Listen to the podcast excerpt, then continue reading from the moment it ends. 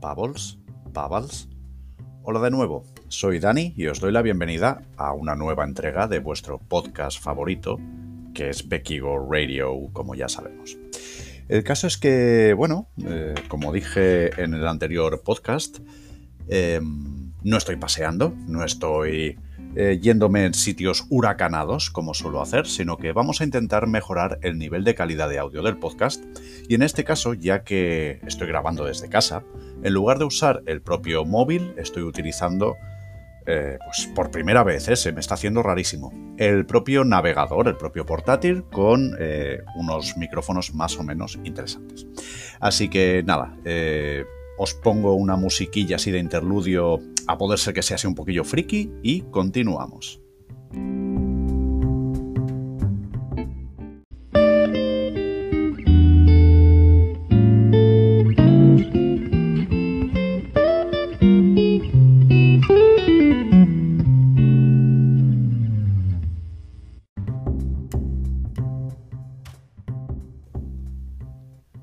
Pasamos ya a la sección de algo random sobre mí. Y lo que hoy voy a explicar no es especialmente salseante, ya sabéis que, bueno, las cosas a veces son más interesantes y a veces menos. Pero bueno, aunque no sea salseante, no significa que no pueda sorprenderte o incluso inspirarte para hacer un poquillo lo mismo.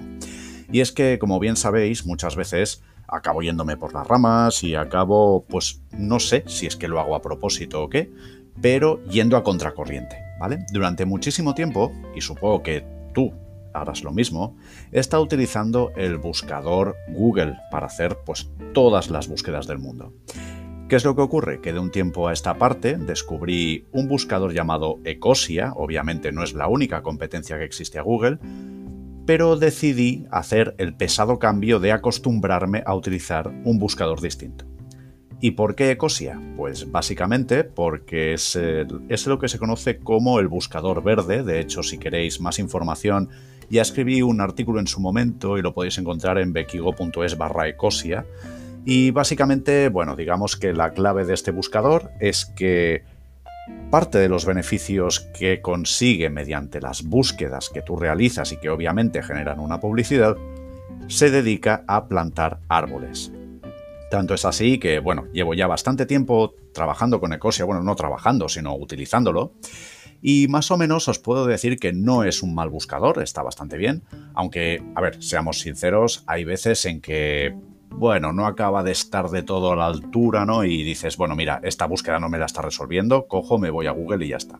Pero en el 95% de las ocasiones, o siendo crítico, digamos el 90% de las situaciones, Ecosia es un buscador bastante recomendable. Eh, os lo podéis poner en cualquiera de los navegadores de ordenador o incluso en, eh, en, el móvil. Así que ya os digo, no os voy a rayar mucho más. Simplemente si queréis más información, que sepáis que en bequigo.es barra ecosia o directamente si entráis en ecosia.org tendréis toda la información que queráis, no solamente para ponéroslo como...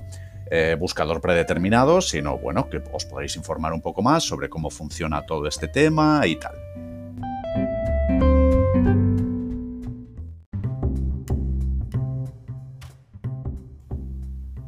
Vale, y pasamos ya a la sección de montaña y básicamente hoy os quiero hablar de un tema pues que, joder, es eh, bastante, debería ser bastante evidente, pero bueno, supongo que todos debemos hacer un esfuerzo por ir eh, asimilando y recordando este tipo de cosas.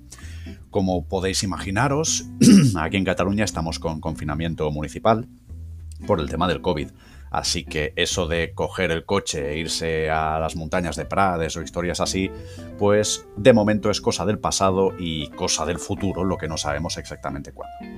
A donde quiero llegar es que, vale, yo ahora cojo y me puedo ir a pasear por los alrededores de la ciudad, incluso eh, ya sea corriendo o sea haciendo senderismo, puedo acercarme a las poblaciones aledañas tipo Riudoms, Maspujols, la Selva del Camp, etc.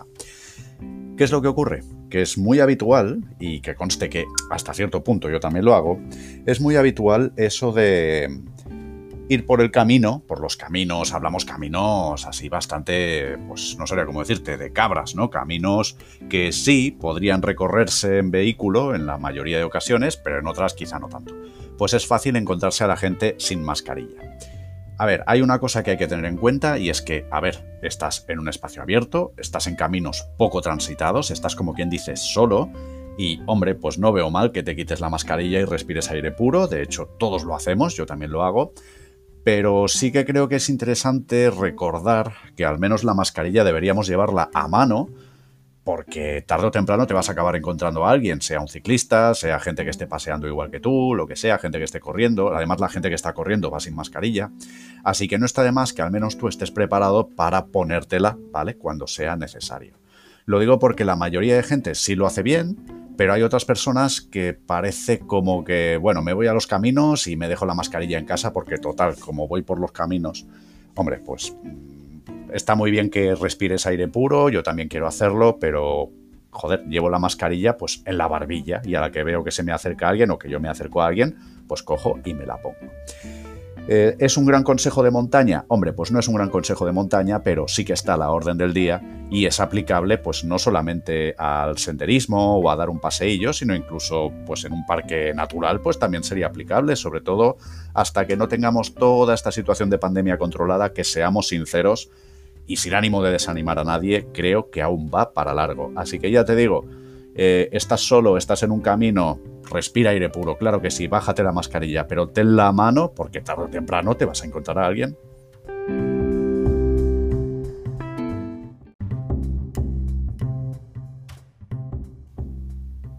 Y bien, llegamos ya a la sección del viajero 2.0, ya sabéis, esta sección en la que procuro compartiros pues páginas web, aplicaciones, eh, gadgets o simplemente consejos tecnológicos para cuando nos vayamos de viaje. Sí, ya sé que ahora mismo no es el momento ideal para hablar de este tipo de cosas porque estamos todos bastante frustrados con el tema de poder viajar, o al menos es lo que toca, ¿vale? A quién vamos a engañar, es lo que hay. Pero eso no quita que podamos conocer herramientas que en un momento dado nos puedan sacar un apuro, nos puedan ser bastante útiles. En esta ocasión quiero hablaros de una página web llamada With Locals, eh, sería traducido en inglés con locales, ¿vale?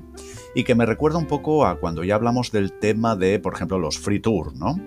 Lo que pasa es que en este caso veo que esta web, With Locals, es como bastante más completa. A ver, eh, para empezar la conocí a través del libro Guía de la Van Life de Sin Código Postal, que la verdad es que os lo recomiendo, es un libro bastante interesante.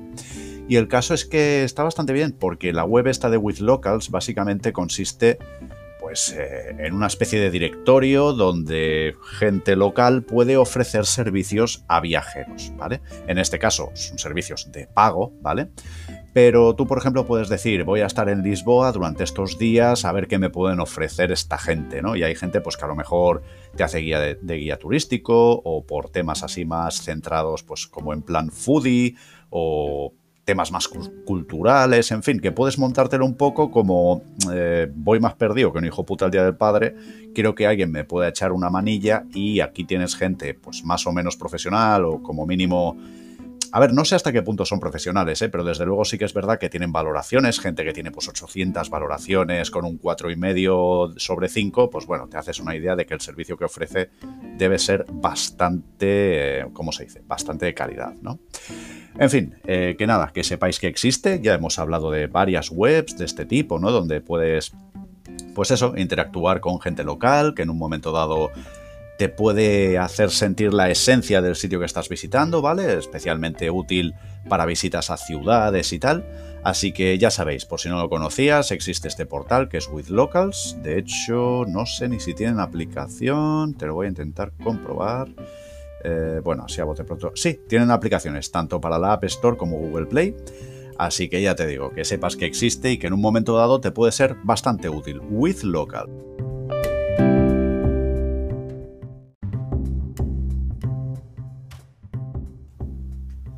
Vale, y llegamos ya a la sección del, Desemos lo que comemos, que ya sabéis que es una de las secciones favoritas mías, porque el tema este de la nutrición y la dietética me interesa bastante. Como siempre, hago el típico disclaimer de todas las veces, casi no sé si, si es una obligación legal, pero como mínimo ética, así que me veo obligado a decirlo, ¿vale? Yo no soy especialista en nutrición ni en dietética, simplemente soy una persona bastante interesada en este tema y eso me lleva a estar bastante al día de ciertas cosas. Este tipo de conocimientos me gusta compartirlos, por eso creo en esta sección y procuro compartir con vosotros este tipo de cosas. Ahora bien, eh, como siempre, si tenéis dudas sobre eh, dietética o nutrición, necesitáis consejo, pues hombre, no acudáis a mí, que soy un colgado, iros a un profesional de la dietética o de la nutrición, ¿vale?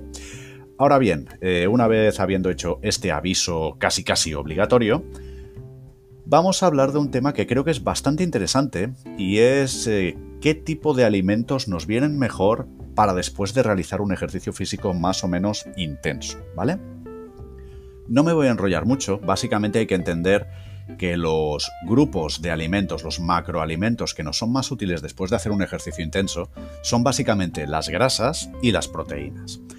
¿Por qué? Por un lado, porque nos ayudan a eh, recuperar la energía que hemos perdido, pero también a reparar todos los tejidos musculares que se hayan podido ver dañados por un sobreesfuerzo, ¿vale? Que es lo que hacemos cuando entrenamos duro.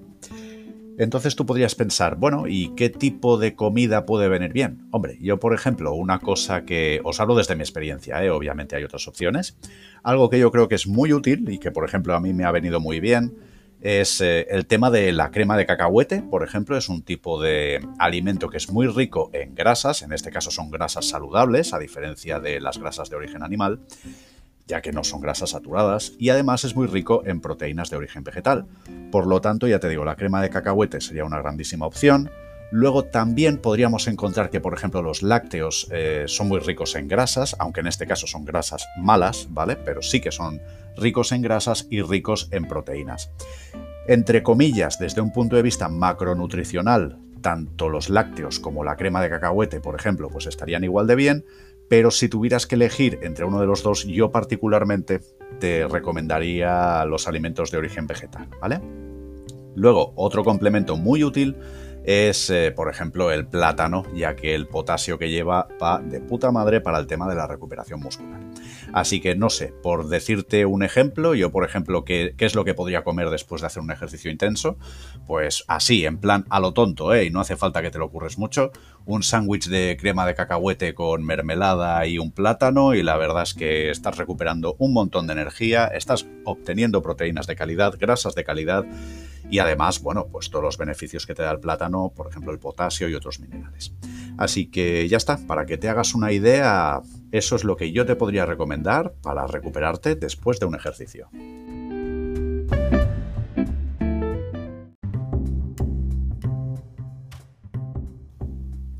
Y llegamos ya a la sección de Van Lifing o Vida Nómada con una noticia bastante mala. No es que sea reciente, no es que sea de ahora, de hecho igual hace pues una, dos o tres semanas que está en el aire, perdón.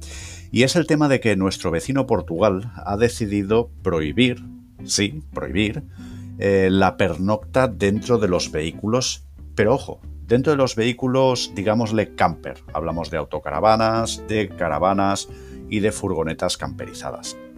Esto es una noticia bastante mala porque eh, Portugal era un poco como el gran refugio ¿no? de, del mundo camper y tenía muy buena reputación por el tema de sus playas paradisíacas y demás. Lo malo de esto es que, claro, lo que quizás está vendiendo como una medida temporal para el tema COVID y todo eso puede que se quede para siempre y parece que más o menos esa es la idea, lo cual es, ya te digo, bastante acojonante porque marca un precedente muy importante que la FEC, la Federación de Establecimientos de Camping o no sé, algo así, podría tomar, y de hecho seguro que lo está haciendo ya, como un precedente, ¿no? Para presentarse ante el gobierno español y decir, hey, mira, nosotros también llevamos tiempo pidiendo esto y tal, no puede ser que haya este descontrol. Y eso la verdad es que es una noticia bastante negativa. Eh, ¿Qué conclusiones podemos sacar de aquí? A ver, nosotros ya estamos viendo, y no, con nosotros me refiero también a ti, me refiero a todos, estamos viendo que la tendencia es al recorte de libertades. Eh, ahora mismo, en una situación de pandemia, es comprensible y es necesario, ¿vale? Y a la vista está que cuando la gente, hasta que a la gente no le das una colleja, la verdad es que no espabila y quieren seguir con su vida como si nada, y desgraciadamente eso no puede ser, ¿vale? Ahora bien, em, tenemos que ir con cuidado porque todo este recorte de libertades que a priori son temporales y que debemos aceptar, podrían llegar a no ser temporales, sino permanentes, y eso es algo que no deberíamos aceptar de ninguna manera, ¿vale? Ahora bien, el consejo que os podría dar así a bote pronto es que si os vais a camperizar una furgoneta el día de mañana o lo estáis haciendo ahora mismo, quizá el mejor consejo que nos podría dar nadie sería el de intentar ser lo más prudentes, lo más, eh, ¿cómo sería?, discretos posible, ¿no? Es decir, yo, por ejemplo, tengo en mente, a pesar de que ahora mismo tengo todo el proyecto parado de camperización, porque sí, ¿vale? Porque tengo la furgoneta en una localidad distinta a la que vivo, pues eso, mi intención es hacerla, entre comillas, bastante corporativa, ¿no? Como bien sabéis, yo tengo un proyecto que es Bequigo y, hombre, pues lo normal sería rotularla con el logo y este tipo de cosas, así en plan como si fuera, pues bueno, para temas de marketing y este tipo de cosas, más corporativa. Ahora bien, quizá la conclusión que podemos sacar es que cuanto menos se note que es una furgoneta camperizada, mejor.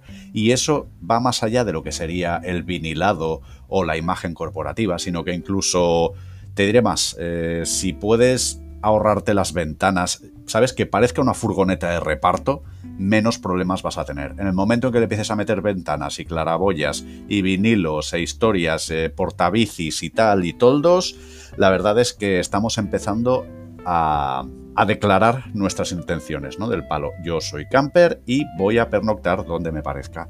Y ahí es donde pueden venir a tocarnos la gorra.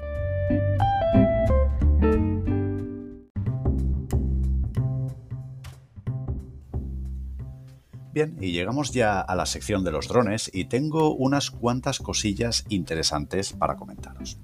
Por un lado, a nivel personal, al fin he conseguido recuperar el Autel Evo 2 Pro. Eh, bueno, no os voy a aburrir con la historia, creo que ya la conocéis. Básicamente me confié con los sensores omnidireccionales y al bajar me comí el campanario del pueblo maldito de Marmellar. Si queréis más detalles, le preguntáis a María José y probablemente os diga que el hecho de estar en un pueblo maldito tiene algo que ver. No lo sé, es posible. Sea como sea, han tardado un cojón en repararme el dron, pero al final lo han hecho. He tenido que pagar la reparación, pero ya está aquí, ya tengo el dron en mi poder. La verdad es que desde el momento en que les dije que me podría ser bastante útil para protección civil, se pusieron las pilas, lo cual me hace sospechar que quizá si hubiera usado esa baza antes habrían tardado menos, lo cual me parece muy lamentable. Pero en fin, la parte positiva es que ya tengo el dron y es un dron que nos puede ser muy útil para labores de salvamento por la gran resolución que tiene su cámara. Ojalá no sea necesario, ¿no? Pero es algo que puede ocurrir. Por otro lado, tengo un par de noticias más. Eh, bueno, todos eh, sabemos que hace ya pues, varios días hubo un accidente bastante grave, una explosión, una explosión de gas en Madrid, en la calle Toledo.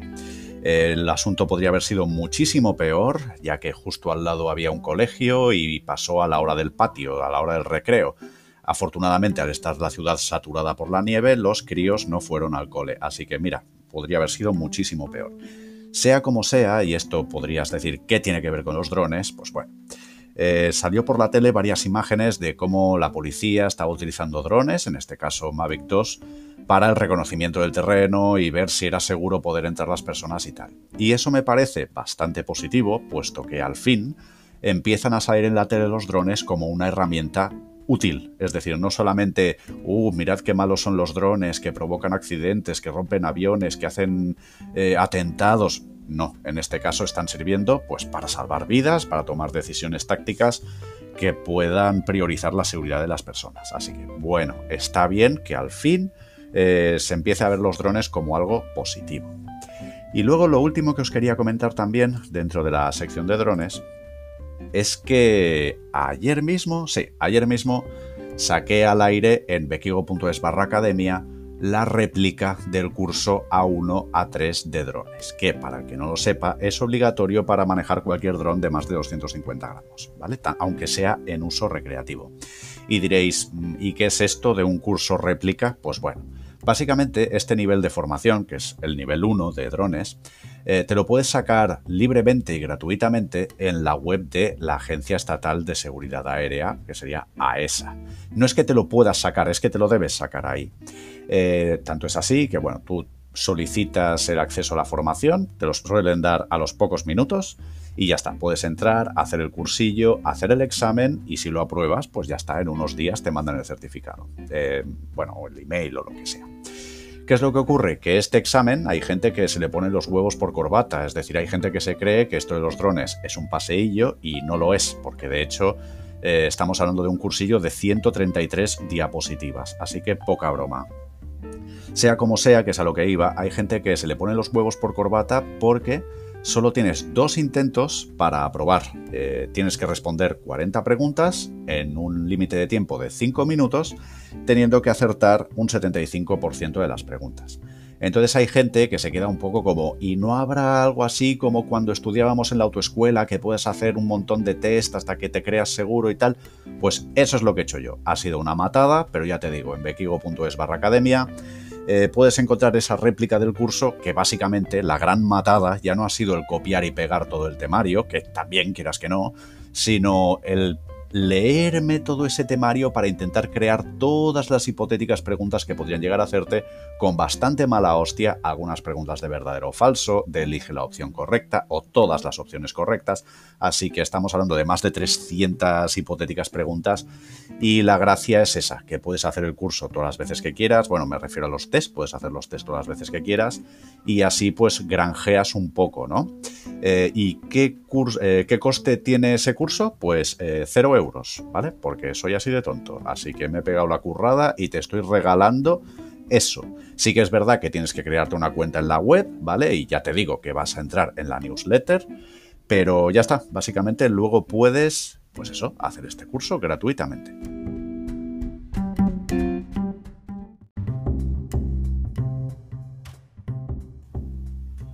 Vale, y llegamos ya a la sección corporativa en la que básicamente puedo deciros un par de cosas. La primera es que, por fin, después de mucho tiempo, vuelve a haber descuentos en la tienda, en bequigo.es barra tienda. En este caso, los descuentos empiezan justo hoy, día 27, y también estarán disponibles día 28, 29 y 30. Y ya está, ¿vale? Es decir, así que si teníais previsto comprar algo de merchandising del proyecto Bekigo, ya sabéis que ahora es un buen momento porque está algo más barato, ¿vale? Y por otro lado hay otra cosilla más que os podría interesar y es que, bueno, no sé si estáis al tanto, pero hace poco llegamos a mil seguidores en el canal de YouTube de Drones by Bekigo y lo he celebrado haciendo un sorteo eh, para iniciación al mundillo de drones acrobáticos, también conocidos como FPV. ¿vale? El ganador del sorteo se va a llevar eh, una cuenta para el simulador Liftoff, otra para el simulador Velocidrone y una emisora baratilla para ir empezando y jugando con esos dos simuladores. ¿no? Sea como sea, este domingo a las 5 de la tarde, hora española, se va a hacer en Twitch el directo en el que va a salir el ganador, ¿vale? Así que nada, ya te digo, si por lo que sea te interesa esto, pues no te lo pierdas, ¿vale? Entra en el vídeo de YouTube eh, de los mil seguidores y ahí tienes todas las instrucciones que debes seguir, que básicamente es ser seguidor de Drones by Bekigo en Twitch, ser seguidor de Drones by Bekigo en YouTube y dejar un comentario en ese vídeo de YouTube con tu nombre de usuario en Twitch, ¿vale? Y ya estaría.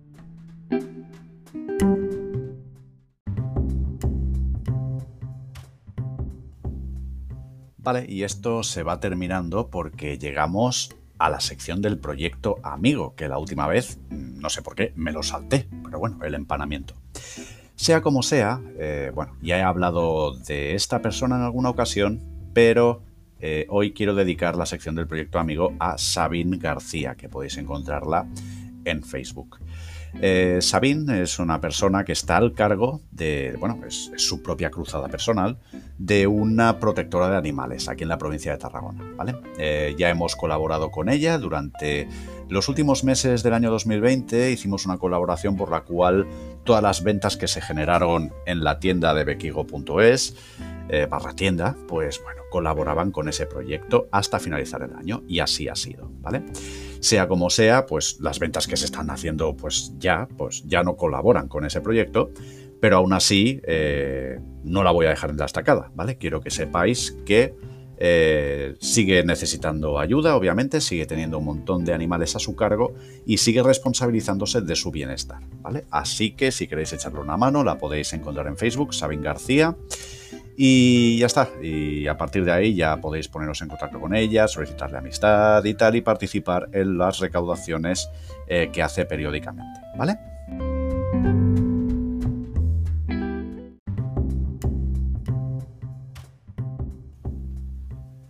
Pues ya estaríamos. La verdad es que hemos llegado al final de esta entrega.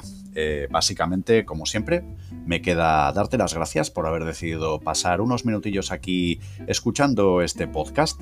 Eh, como siempre, espero que te haya sido entretenido, que te haya sido útil para escucharlo mientras paseabas al perro, te paseabas a ti mismo, eh, hacías tus mierdas domésticas o mierdas de cualquier otro tipo. Por lo demás, ya sabes que el proyecto Bekigo está en las principales redes sociales, puedes apoyarnos en Facebook, Instagram y YouTube. El proyecto de Drones by Bekigo se encuentra también en Facebook, Instagram, YouTube y en Twitch. Y si quieres realmente marcar la diferencia, sabes que entrando en patreon.com barra Bekigo, desde 3 paveques al mes, puedes colaborar con este proyecto para que tengamos pues una motivación para seguir trabajando, no solamente haciendo podcast, sino haciendo vídeos de YouTube, haciendo artículos en el blog y todas estas historias. Eh, nada más, eh, lo dicho. Muchas gracias por haber dedicado unos minutillos a esto y nos oímos en el siguiente podcast. Adiós.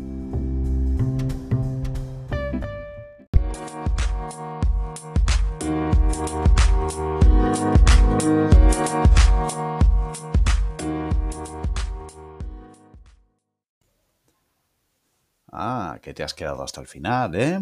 ¿Quieres oír la frase de hoy? Pues vale, ya que estás aquí no vas a tener más remedio que oírla. Ya sabes que al final del podcast siempre procuro, para los que no tienen el ansia viva de salir huyendo, eh, entregaros una frase con la que os invito a reflexionar sobre algún tema, pues que me parezca más o menos interesante. La frase de hoy no es muy larga, no es muy rimbombante, pero sí creo que, que debes conocerla y debe hacerte pensar. Y es básicamente la siguiente. Y es, si se puede imaginar, se puede hacer. Que quede claro que yo no soy un gran creyente de la frase esa de que eh, querer es poder. Es decir, muchas veces no basta con querer, se necesitan más cosas, pero sí es verdad que querer es el primer paso, es eh, básicamente imprescindible, ¿vale? Si no quieres realmente algo, si no tienes la voluntad de conseguirlo, no lo vas a conseguir. A donde quiero llegar con si se puede imaginar, se puede hacer, es porque a lo mejor tú como individuo no eres capaz de llevar a término aquello que te gustaría. Pero eso no significa que no se pueda hacer. Puedes simplemente buscar a las personas que pueden ayudarte eh, con sus conocimientos o con su experiencia para empoderarte para que sí lo puedas conseguir o simplemente trabajar en equipo todos para conseguirlo, ¿vale? Así que recuerda, mm, ¿quién iba a decir hace 300 años que podríamos montarnos en una lata con alas y volar por los aires? Pues ya sabéis, si se puede imaginar, se puede hacer. Ahora sí, os dejo tranquilos, seguid con vuestras vidas y hasta la próxima.